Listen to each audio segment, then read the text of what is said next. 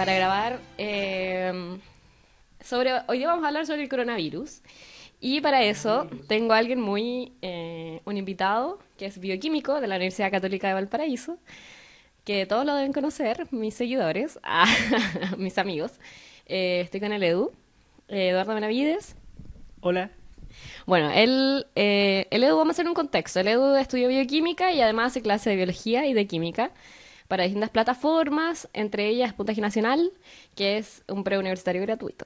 Eh, así que pasamos el dato que va a tener clases todos los... Todos los días, pero no solamente preuniversitario ahora, estamos viendo las clases del colegio. Así que hay un, si hay un niñito que no, tenga, no quiera seguir en clases, por favor, conéctese a Puntaje Nacional. No es solo preuniversitario ahora. Bueno, resulta, eh, yendo al ámbito privado, el Eduardo y yo terminamos. Eh, somos ex. ¿En serio? Sí, tú sabías, sabías, sabías que terminamos, ¿no? No, no, me llegó un mail, pero no lo abrí. Bueno, la cosa es que estamos por circunstancias de la vida pasando la cuarentena juntos. Así que eso no significa que volvamos, lo decimos para todos nuestros andantes. ¿En serio? No hemos vuelto. Ya, ok. Entonces, eso. eh, vamos a hablar hoy día del coronavirus porque hay muchas eh, preguntas, muchas dudas sobre qué es lo que va a pasar en estos días, si es que se debería tomar la, la cuarentena como una medida o no. Entonces, eso. Primero, eh, Eduardo, contextualízanos un poco del coronavirus. Ya todos sabemos más o menos las medidas de prevención, pero háblanos un poco acerca de estos virus, que de hecho eh, son más de uno. Tengo entendido que son como seis coronavirus. Ya. A ver, partamos desde el contexto más general. Así que partimos hablando de coronavirus. Coronavirus no es algo nuevo, aun cuando nosotros lo hayamos escuchado por primera vez en los últimos mes, dos meses. La palabra coronavirus dentro del mundo de la virología lleva un buen par de años. Ya es un grupo de virus que se ha ido eh, descubriendo, que ha tenido algunos brotes en otros lugares, eh, con algunas cepas que son inclusive más mortales, más peligrosas. Pero lo que ocurrió en Wuhan hace dos meses, y que es lo que ha dado esta noticia, eh, y que nos ha vuelto loco a todos, es que apareció una variante de estos coronavirus, que es este COVID-19, que tiene ciertas características particulares. ¿Cuáles serían esas características? La primera, o sea, bueno, afortunadamente no es tan mortal como por ejemplo las cepas que se dieron en, el Oriente Medio hace como 5 o 6 años, que es así que tenían un- una tasa de mortalidad mucho más alta, pero sí tiene una característica que lo ha hecho famosa y es que el nivel de contagio es muy, pero muy alto. Existe un factor que se llama R, que ocupan los virólogos para ver básicamente cuántas personas podría llegar a contagiar a alguien que ya esté contagiado. Y Y ese, eh, en ese sentido, eh, ¿cuál es ese factor R o por qué es tan fácil de contagiar?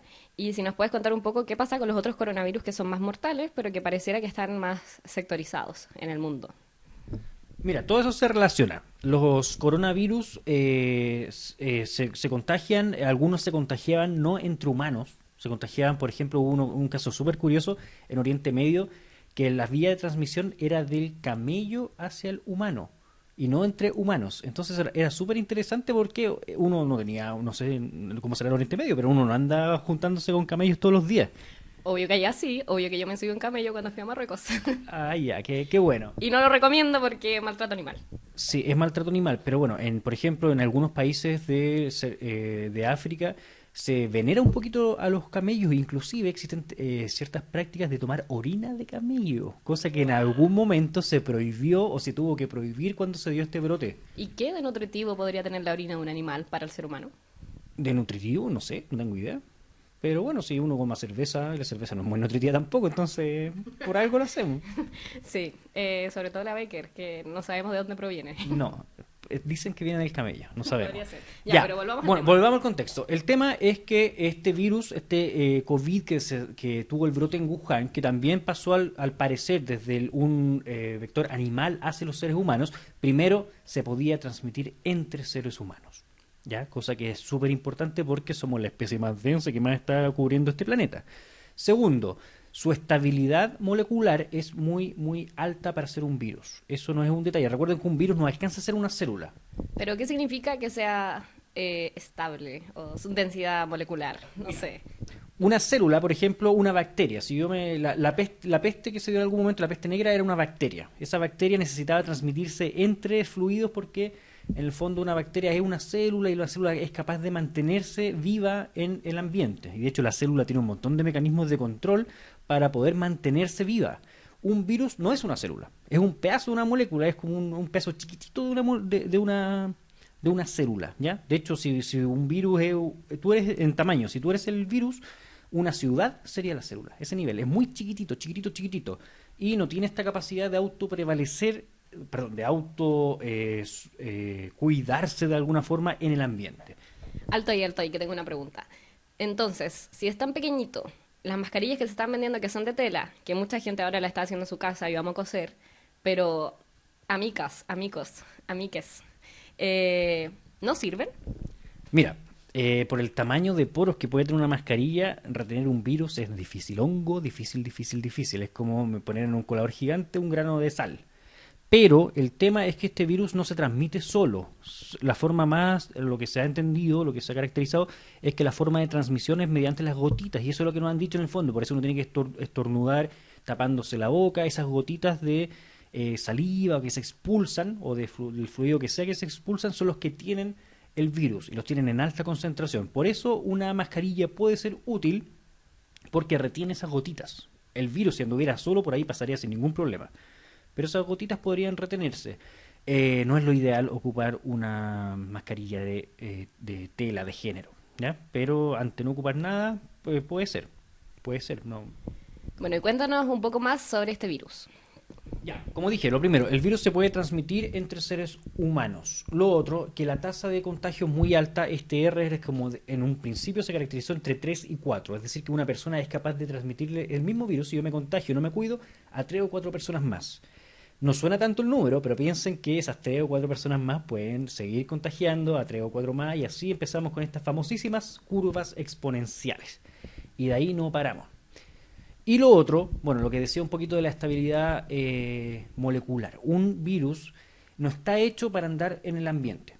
Ellos necesitan meterse en una célula donde se sobreviven, donde están en su casita, todos felices, como el, amigo Barça que se te mete a la casa y empieza a ocupar todo y se siente muy cómodo ahí. Eso, o sea, tú en este caso. Sí, eso sería un virus. El tema es que eh, cuando salen de la célula, de hecho los virus cuando se multiplican demasiado rompen la célula. Es como el amigo Barça que empieza a invitar más amigos y al final se pide a la casa. El paracaidista. Efectivamente. Entonces cuando ocurre eso, que es el ciclo lítico, que es cuando el virus abiertamente se rompe la célula, se libera al ambiente. Y los virus normalmente no están preparados para estar en el ambiente. Duran un par de horas. Si es que la humedad, obviamente depende de un montón de factores, de la humedad, de la temperatura. El tema es que este virus aguanta mucho afuera. Y ahí está el detallito. Que si yo eh, salgo y estornudo en la manilla del metro, ese virus va a estar un buen rato ahí. ¿Buen rato de cuánto estaríamos hablando? ¿Días, semanas? Eh, porque al principio se dijo que el virus duraba solamente un par de horas, que había que desinfectar la casa o en el trabajo había que desinfectar, no sé, el teclado, pero que en general entendemos que el virus se va a morir sí o sí porque no está en contacto con un huésped, por así decirlo. Entonces, ¿cuánto es lo que han dicho eh, que puede durar un virus en superficie? Mira, normalmente nosotros, es difícil esa respuesta ¿Por qué? ¿Por qué razón es difícil? Porque depende mucho de las circunstancias. Si yo aumento 2 grados la temperatura, es completamente distinta la situación para ese virus. ¿Ya? Es una molécula, no es una célula. La célula está preparada, por ejemplo, para cambio de temperatura. Nosotros estamos preparados para cambio de temperatura, cosa que explicamos en nuestras clases de biología bajo el contexto de homeostasis. Nosotros nos preparamos para que si cambia la temperatura afuera, dentro de nuestro cuerpo no. Y las células tienen esos mecanismos, un virus no. Un virus no, no, no regula su homeostasis el virus si sube 2 grados de temperatura se ve muy afectado por las condiciones. Entonces yo no te puedo dar una respuesta de el virus va a durar tantas horas porque ante pequeños cambios eso va a cambiar. Lo que sí, apareció una publicación hace un par de días que hablaba de 9 días de durabilidad fuera de la célula y esa cuestión es brutal, es da susto. Sí, así que las personas que bueno, porque tampoco se sabe mucho acerca de este virus, está recién investigando y como que los investigadores han tenido que ser súper veloces en poder definirlo, poder eh, ver cómo, cómo funciona, etcétera. Entonces, eh, el llamado también es para la gente que todavía tiene que ir a trabajar.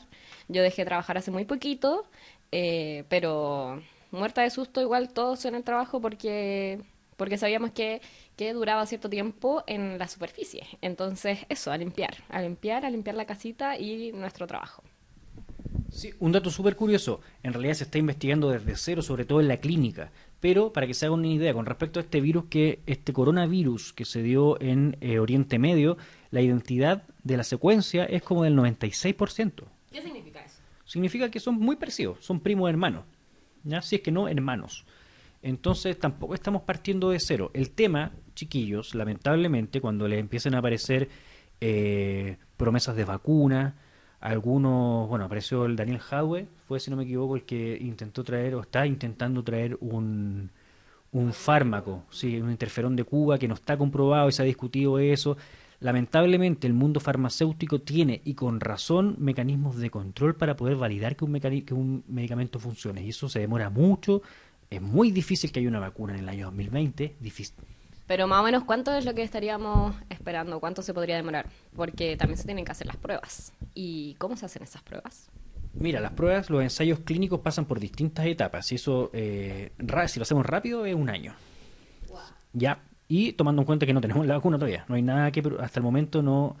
Nos, eh, hay, por supuesto, intentos en distintos lugares del mundo. Afortunadamente se cuenta con toda esta investigación que se hizo con los coronavirus anteriores. Que no, en el fondo no es partir de cero pero está muy, pero muy difícil para la gente que eh, aún cree que puede aparecer una vacuna pronto, esto no va a ser así, lamentablemente. Lo que sí va a pasar y lo que estamos esperando todos es que la inmunización se dé de forma natural en nuestros cuerpos, como ha pasado muchas veces en la historia de la especie humana, y eso involucra lamentablemente este concepto que es la selección natural. Bueno, y a lo largo de la historia tenemos alguna referencia eh, de esto que nos pueda indicar que, bueno, sabemos que esto pasa cada cierto tiempo, eh, miles de años. Eh, tenemos el recuerdo de la peste negra, que, así como un dato, dato freak, que mató cerca de 25 millones eh, de, de personas en Europa. Esto pasó hace mucho tiempo y el dato también puede ser mucho más, porque fue hace varios siglos ya, ¿no? Entonces, eso, cuéntanos un poco si es que desde lo que tú sabes, porque yo sé que conoces, manejas hartos datos de historia, ¿qué es, eh, cómo se ha vivido esto en distintos momentos de la historia humana? Mira, eh, ha sido bastante similar eh, a lo largo de la historia. Ha pasado varias veces, pasó, pasó con la peste bubónica, tuvo un brote también de gripe, española que se recuerda habitualmente, pero más que eso, que a lo mejor nos puede sonar un poquito como de que desde hace mucho tiempo, a mí lo que más me asusta o lo que más me preocupa en realidad, es lo del eh, lo que pasó con el H1N1. Cuando eso se dio el año 2010, yo estaba en el colegio, no sé si se acuerdan. En ese caso nosotros tuvimos que se dio el brote y fuimos incapaces completamente de contenerlo. Yo me acuerdo que en mi familia hubo gente que se enfermó y afortunadamente no tenía tantos problemas con respecto a la salud, pero sí nos habló de que nuestra sociedad no está preparada en absoluto para poder controlar esta gripe. Em, sí, entonces frente a esto eh, tan incierto y terrible, porque además tenemos que quedarnos en nuestras casas, y, y sí, la primera semana es divertida, pero cuando ya llevas un mes y ya, ya hiciste, diste la vuelta entera, ya corriste por tu casa, hiciste ejercicio, ordenaste a lo maricondo, eh, cocinaste a lo Masterchef. ¿A lo qué? a lo maricondo. Eh, un método que pueden buscar, de hecho está la serie en Netflix, sobre una japonesa que diseñó un método de organización. Para el que no sabe, que me parece muy extraño, porque a esta altura ya todos deberíamos conocerlo. Ah. Eh... Ya, no pensaba, perdón, escuché otra cosa y estaba pensando en otra cosa. Ah, y entonces, eh, ese método, eh, bueno, eso. Les dejo el dato, el dato, el dato de Maricondo para que lo puedan buscar en Netflix. Sí, mira, bueno, es súper importante el tema de las cuarentenas. Afortunadamente yo, yo he sido siempre crítico de que la gente exagera con el uso de las redes sociales es ahora el momento. Ya nadie te puede criticar por divertirte haciendo tonteras con tus videos. Yo lo estoy haciendo. Yo lo estoy haciendo porque creo que es una manera de mantener contacto con personas que a veces esto te lo va a impedir. Entonces encuentro sano que eh, ocupemos todas esas herramientas siempre y cuando eh, el susto es que colapsemos las redes sociales. No creo que creo que estamos preparados, espero. Pero aprovechemos si es divertido la tonterita del confort, la tonterita de los challenges. Yo creo que en algún, en, en toda mi vida yo he encontrado que nunca he aprendido mucho con eso, pero ahora es el momento para no estar en la casa encerrado, para no deprimirse, cuidar tu salud mental. O sea, encerrados vamos a estar. Si el tema es mantenerse en contacto. Yo pienso que debe haber tenido esta cuarentena eh, sin las redes sociales, sin internet, sin lo digital, habría sido terrible. O quizás no tanto porque en ese minuto ya eh, la gente sabía eh, manejarse bien, no sé. Si esto hubiese pasado hace un siglo, a lo mejor no habría sido tan terrible porque ya... No... Sí, pues la tasa de natalidad se eleva así. eh, sí, pero para la tranquilidad de nuestros oyentes, que van a ser muchos, espero, eh, eh, no estamos en este caso. En este caso no, no estamos. Perfecto, no, nada que ver. Ya, la cosa es que, eh, bueno, hacer ese llamado, pero también, y me imagino que parte de nuestra eh, finalidad para grabar esta cuestión es por la manera en la cual se está manejando las redes sociales todo este debate ya político con respecto al manejo que ha tenido el gobierno eh, ante este brote, ¿cierto? ¿Qué, ha- qué has apreciado tú en las redes sociales, por ejemplo? He apreciado que se viene en un contexto súper difícil donde la aprobación a, Mañ- a Mañalich eh, no venía mal desde ahora, sino desde mucho. Hay que recordar los videos de cuando él iba a los hospitales y, las y las las propias gente, los funcionarios de, de la salud gritándole cosas, tirándole cosas. Entonces se complica, se complica porque no tenemos una autoridad que nos dé confianza, como don- donde tenemos una autoridad que nos parece más bien un poco payaso, pero que es quien está tomando las decisiones y es finalmente a quien habría que hacer caso, digamos. Como hay mucha gente que a lo mejor no cree en, en- la versión oficial del gobierno o, y, frente a eso está saliendo de sus casas, está yendo a pasarlo bien a otro lado, eh, se está moviendo por la ciudad. Entonces, no sé, eh, es difícil. Sí, mira, yo voy a transparen- transparentar inmediatamente mi posición, porque me gustaría que, que- que con eso la gente se hiciera una idea. Yo no respaldo en lo absoluto a Mañalich. Mañalich es un tipo que no es un santo de, de mi devoción, que el momento en el cual yo lo, lo- le hice una cruz inmediata fue con esa frasecita, no sé si te acuerdas, la de lo- la red de protección, que Sí, encontré que eso era ya muy fuerte y que ese compadre no podría ser para nada un amigo aliado mío en lo que yo creo con respecto a lo que es la salud. Pero hay que hacer una pequeña salvedad con respecto a la manera en la cual la gente está, o nosotros mismos, estamos asumiendo nuestra crítica hacia las políticas de salud y de contención de este virus. ¿Ya? Eh, primero que nada, es súper importante que empecemos a actuar como sociedad unida, independiente de quién tengamos al lado. Cosa que aún Sí, me carga, me carga ese discurso porque en el fondo es como, no queremos unirnos ahora, así es como, estamos ahora, no, queremos lucharla todas, así hasta el final y que se logre todo y no quiero unirme, pero sí es verdad que es la que señal que hay que dar, porque de otra forma es imposible. Sí, es como la tonterita cuando venimos todos ya polarizados en este país, todo el mundo tiene rabia acumulada y te salen con la teletona a decir, ay, todos unidos, vamos a salir y, no, y uno ya no se la compra. Bueno, en este caso es distinto, porque de verdad es un, es un discurso cierto. O sea, si no, no, no respetamos todos esto, si no actuamos como sociedad en conjunto, eh, no vamos a salir de esto. Así que es nuestro deber. El contexto en el que nos pilla es súper difícil, porque vamos a tener eh, que esta, esta polarización, todos estos problemas que nosotros tenemos sociales no se van a eliminar de, por, por esto, ¿cierto? Sí, sorry que te corta así. Eh, estamos aprendiendo porque este podcast es nuestro, nuestro episodio 1, entonces van a ver cosas y además solo tenemos un, micrófono, lo aclaramos, así que estamos compartiendo el micrófono todo el rato. A un metro de distancia, por supuesto. Eh, ¿Qué es lo que pasa con, con la cuarentena? Y que te quiero preguntar desde tu visión eh, de bioquímico, porque uno lo que tiende a ver y a mirar es como hagamos cuarentena todos, por favor, no salgamos de nuestras casas. Y es verdad. Pero ¿qué pasa cuando ya eh, una vez hecha la cuarentena y realmente bajen los contagios, el gobierno decida que, por ejemplo, se pueden, eh, vamos a ir retornando a la normalidad, esto pensándolo en, uno, dos, quizás tres meses más.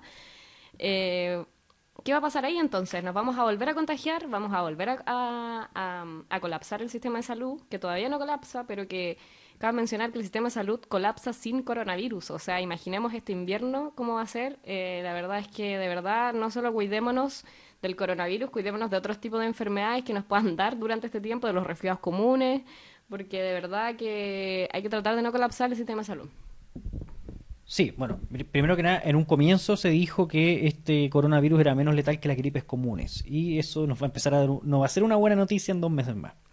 ¿Ya? Eso va a empezar a transjugarnos en contra. El, uso, el tema de las cuarentenas. Eh, las cuarentenas tienen un objetivo que yo no sé si la gente lo ha dimensionado. Ya no es protegerte a ti de no, de, del contagio.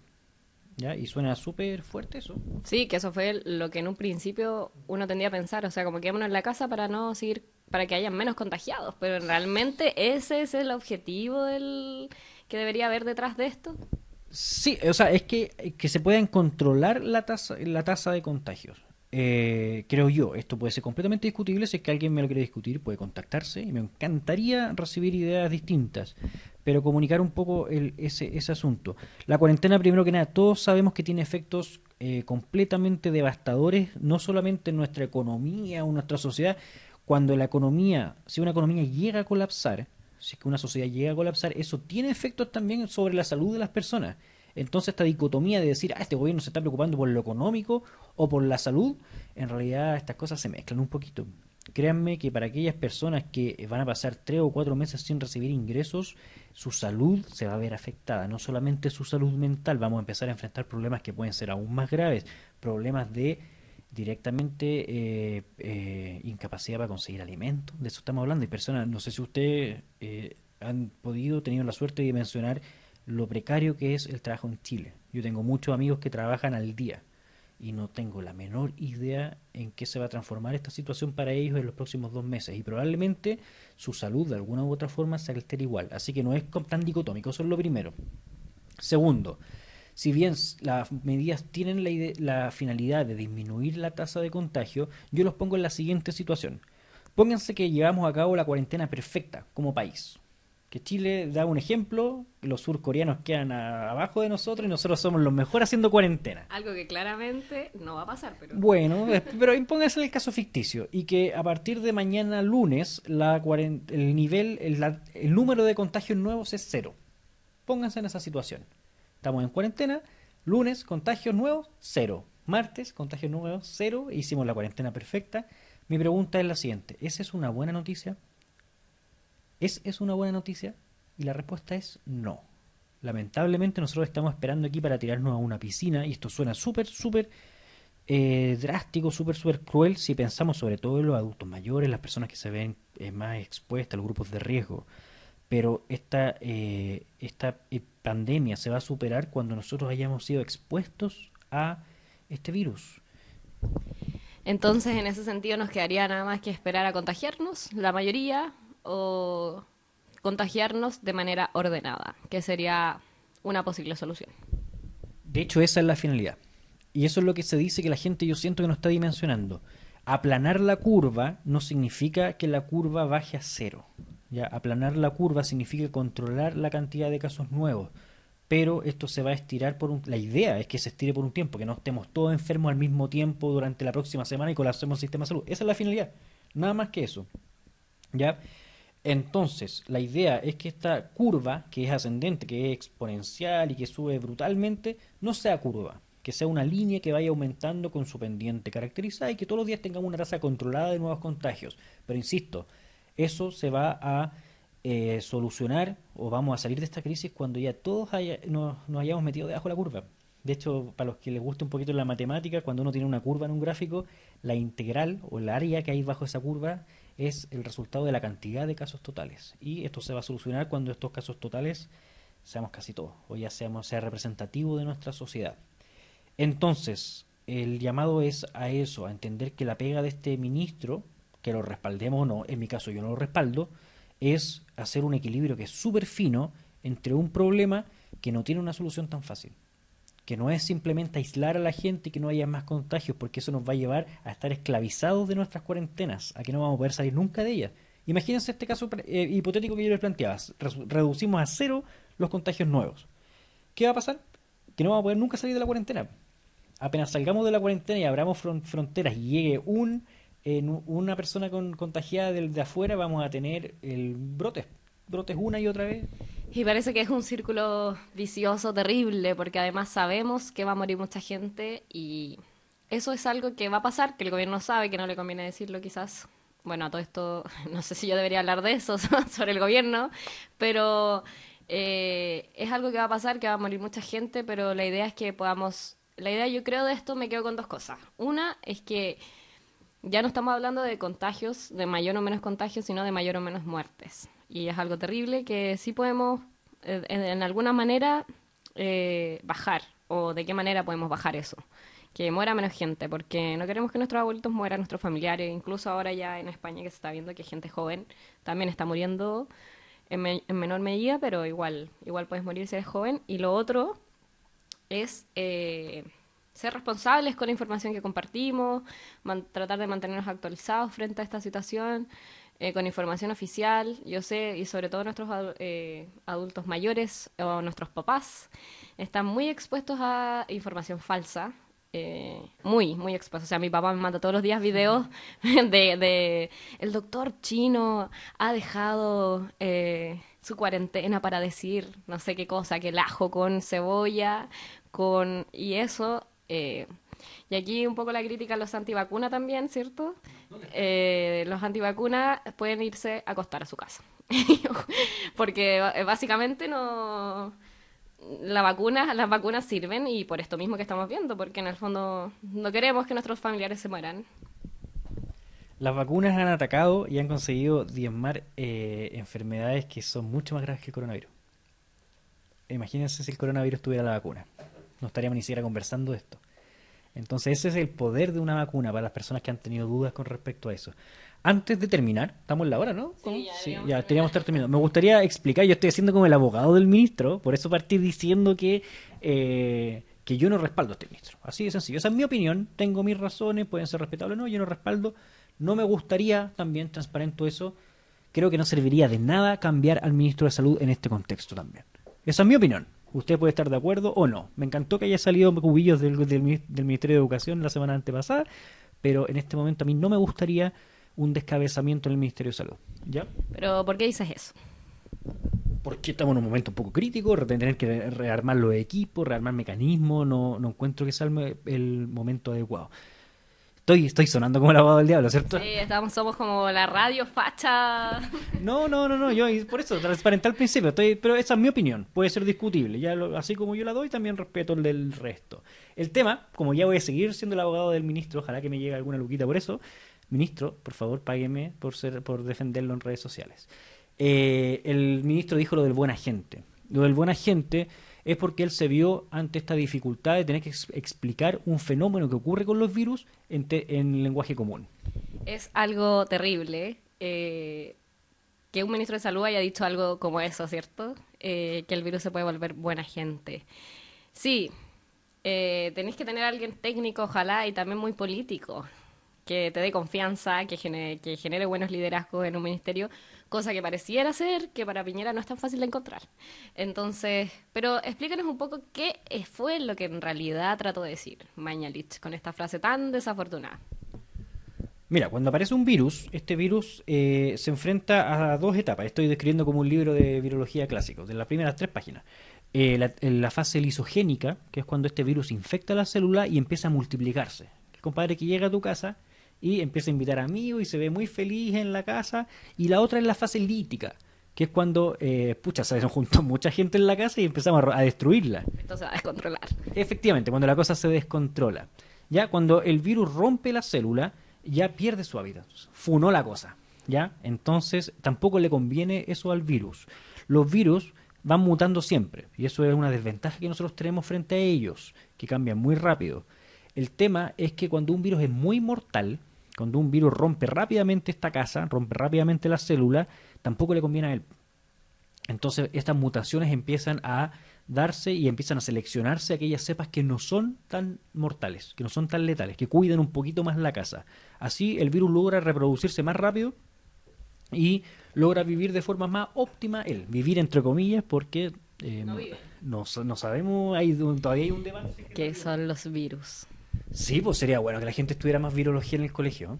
Sí, que todos supiéramos qué es un virus. Los virólogos todavía no saben, no están de acuerdo si que están vivos o están muertos. Bueno, la cosa es que cuando se seleccionan estas cepas que son eh, menos letales, esto es un proceso que se llama atenuación y ocurre naturalmente. ¿Ya? Eso es lo que pasa cuando se da esta cepa y después esa, esa cepa tiene una ventaja evolutiva por sobre aquellas cepas que son más violentas con la célula. Y eso es la atenuación. Eso es que un virus se ponga buena gente. Y los virólogos de todo el mundo están esperando en este momento que empiecen a aparecer estas cepas atenuadas. Primero que nada porque se va a calmar el tema de las muertes. Y segundo, porque esas cepas atenuadas, si ustedes alguna vez han escuchado la palabra atenuación, es una cepa atenuada de la que da origen a la vacuna. Cuando uno inyecta una vacuna, normalmente es con un, pedazo de virus o una cepa atenuada que no produce esta enfermedad, pero que prepara tu sistema inmune. Entonces, por eso están todos pendientes si es que aparecen en algún lugar o logran pillar alguna de estas cepas, que son que serían buena gente. Pésimo el término del ministro, pero por favor, yo de nuevo abogado del diablo, entiendan, si le hubiesen explicado a la gente este concepto eh, técnicamente, ¿le habrían puesto atención? No, ¿Ya? Entonces... Bueno, igual tampoco con lo del buena gente tampoco se entendió, así que... No, no, sí, fue un desacierto comunicacional claramente, pero ahí había un concepto detrás que hubiese sido bueno que lo explicaran. Y, y es el tema, ¿lo habrán explicado después y nadie los pescó? Yo creo que no, a mí me da la impresión que no y que ni siquiera van a hacer el esfuerzo de explicarlo, pero por eso hoy día estamos aquí con Eduardo que nos puede explicar el concepto de buena gente. Entonces, bueno, esto lo vamos a dejar hasta aquí por hoy. Eh, Ojalá alguien nos pudiera eh, dejar algún comentario en nuestras redes sociales, lo vamos a compartir el Edu y yo. Y la idea es poder eso, generar un poquito de conocimiento, o sea, el conocimiento ya existe, perdón, pero compartir un poco de este conocimiento sobre qué es lo que hay sobre el coronavirus, qué es lo que, lo que hay hasta ahora, qué es lo que entendemos. Eh, algunos términos que son bastante técnicos, pero que son necesarios para poder entender por qué es tan importante quedarse en la casa o cómo vivir esta situación etcétera. Así que muchas gracias por habernos escuchado hoy. Eh, no sé si quieres decir algo más. Sí, reiterar el mensaje. Eh, parece como estas campañas clichés típicas, pero esta vez es más verdad que nunca. De esta cuestión vamos a ir todos juntos, incluyendo a, al, al cuico, incluyendo al, al, ministro, incluyendo a toda la gente, al pueblo, al que, a quien tú quieras en el fondo segmentar. ¿ya? Nosotros venimos de un proceso de polarización y lamentablemente eso no nos va a ayudar a nada. La única forma de salir es entender que estamos como Chile, todos juntos, metidos en este tema. Y si vamos a salir o nos vamos a hundir, vamos a ser todos juntos. Así que por favor, paremos de eh, parcializar este país, por favor. ¿Ya? Todos juntos vamos a salir de esta, esa es la idea. Eh, bueno, yo tengo mis reparos con eso, con ese llamado, porque la verdad, eh, bueno, pero eh, se entiende lo que se quiere decir. O sea, en el fondo, todos tenemos algún viejito por el que estamos quedándonos en nuestra casa. En mi caso es mi tata y mi papá, y me imagino que todos tenemos alguien a quien. Por eso, igual es lindo esto del coronavirus, que en el fondo ya, yo no estoy en zona de riesgo, me podría morir igual, pero mis probabilidades son más bajas, pero no lo estoy haciendo por mí, lo estoy haciendo por, porque amo a alguien tanto que soy capaz de separarme los meses que sea necesario para no contagiarlo o contagiarla y que eso, que el coronavirus nos traiga dentro de lo terrible eh, más unión. Sí, eso ya, nos despedimos. A todos los que son Grinch, igual que yo de las redes sociales, aprovechen de grabarse haciendo estupideces, aprovechen de conversar con gente que no han conversado hace tiempo, hagan todas las tonteras que eh, normalmente rechazamos. Ahora es el momento que estén muy, pero muy bien. Chao, chao, me despido yo.